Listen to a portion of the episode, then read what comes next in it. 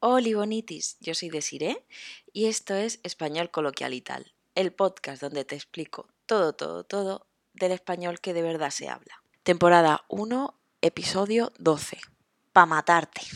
Este episodio voy a hablar de matar. Yo espero que no me censuren, que el algoritmo entienda que no quiero matar a nadie, ni nadie va a matar a nadie.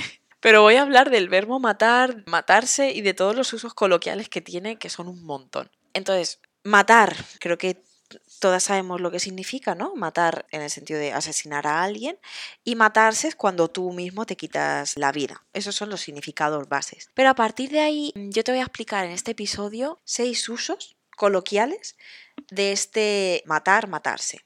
Te voy a explicar. Uno, me mato. Dos, te mato. Tres, me matas. Cuatro, pa' matarte.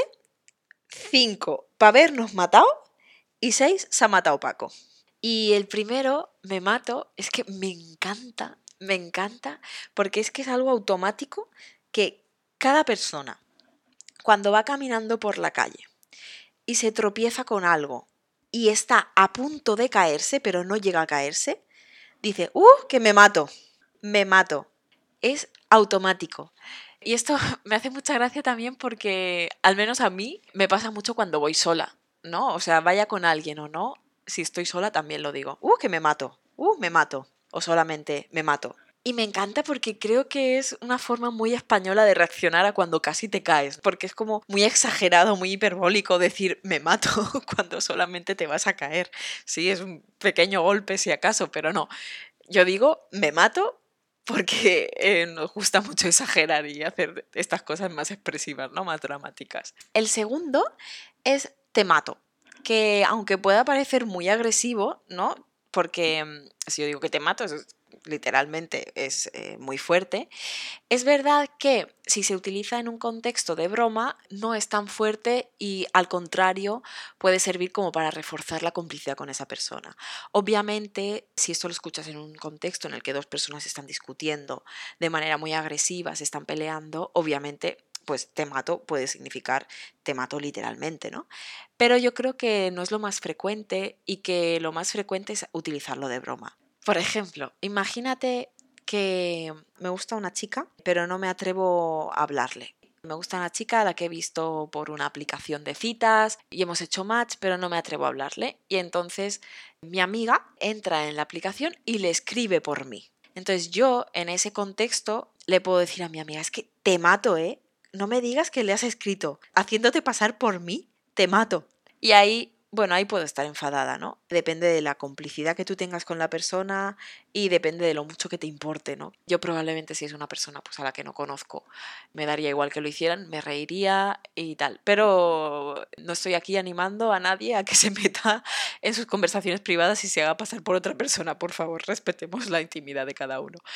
Pero sí, en ese sentido sería como de broma. O por ejemplo, Imagínate que yo necesito hablar contigo por teléfono urgentemente y te llamo y no me respondes. Y entonces te escribo por mensaje y te digo, tía, contéstame, te voy a matar, te mato. ¿Sí? Y ahí me río porque es como todo muy agresivo, ¿no?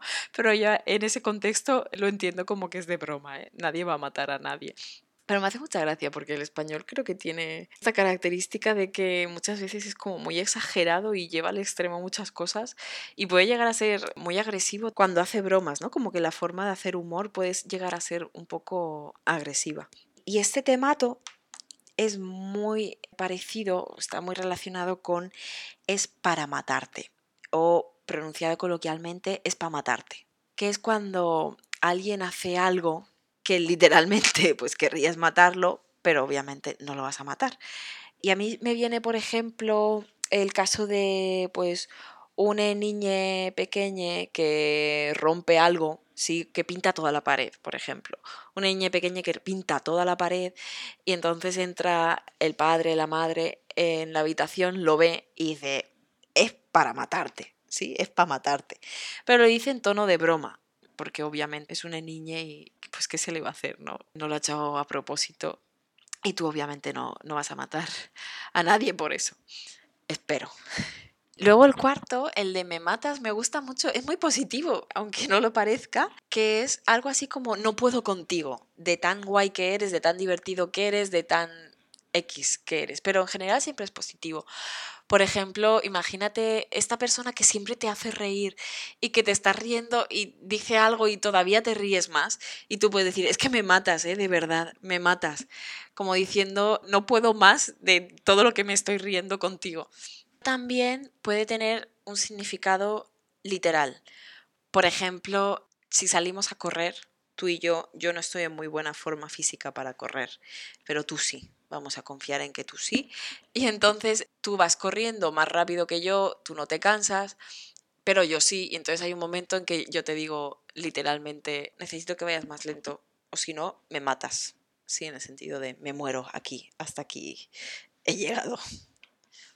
Y luego vienen otras dos frases que creo que las dos se viralizaron a través de referentes culturales populares, ¿no? Como de la televisión, de vídeos de redes sociales, de internet. Una es para habernos matado y otra es se ha matado Paco. Para habernos matado se utiliza en una situación en la que podríais haberos matado, ¿sí? Podrías haber muerto porque era como una situación muy extrema o algo muy arriesgada.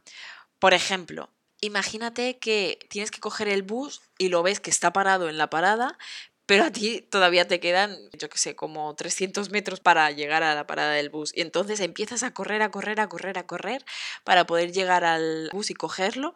Y cuando te subes, ahí puedes decir, para habernos matado. ¿Sí? Aunque estés tú sola, se dicen en plural, para habernos matado. Porque literalmente es una situación en la que podrías haberte matado siguiendo con esta exageración que te digo que es como muy española, ¿no? Este dramatizarlo todo, para habernos matado, porque claro, para llegar a coger el bus he tenido que correr muchísimo y he tenido que sufrir, ¿no? Que arriesgarme. Y por último, el Samata Opaco, te dejaré el enlace del vídeo original tanto en la página web como en la descripción del vídeo de YouTube, como en stories de Instagram. Porque el Samata opaco es un vídeo donde aparece un hombre que va a coger un balón donde pues el terreno se ve que no es muy estable. Entonces cuando él va a coger el balón se resbala y se cae. Y entonces toda la gente que estaba mirando cómo iba a coger el balón está comentando pues lo que hace y al principio cuando coge el balón se alegra mucho, pero cuando se cae hay un hombre que hace un comentario que es se ha matado Paco, porque el señor se ve que se llamaba Paco. Entonces dice se ha matado, lo pronuncia así, en realidad está diciendo se ha matado, se ha matado Paco. Y entonces eso se viralizó, se hizo muy popular y ahora se utiliza cuando alguien se cae, se pega una hostia bastante fuerte, se da un golpe fuerte, se dice se ha matado Paco. Y esto además, si te fijas en los comentarios del vídeo de YouTube, es súper interesante porque hay comentarios de gente que lo vio hace un montón de años, porque este vídeo tiene años ya, y hizo el comentario hace muchos años, pero hay gente que hizo el comentario hace unos meses diciendo, ostras, llevo toda mi vida utilizando esta expresión y no tenía ni idea de que venía de aquí.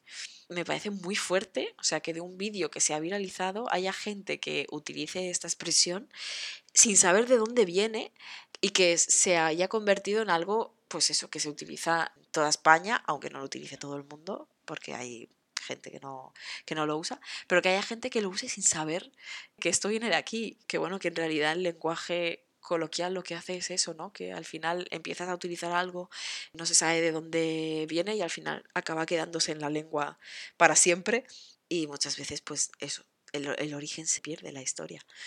Pero me parece muy guay, me parece muy emocionante ver que están pasando cosas, ¿no? Que, que la lengua está viva en este momento.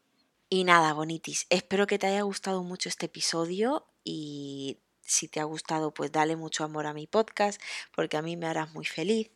Y te recuerdo que hay un episodio nuevo los martes y los jueves y que puedes encontrar la transcripción totalmente gratuita si estás suscrito, suscrita, suscrite a mi newsletter o a través de la página web www.espanolcoloquial.com. Un besito, cuídate mucho.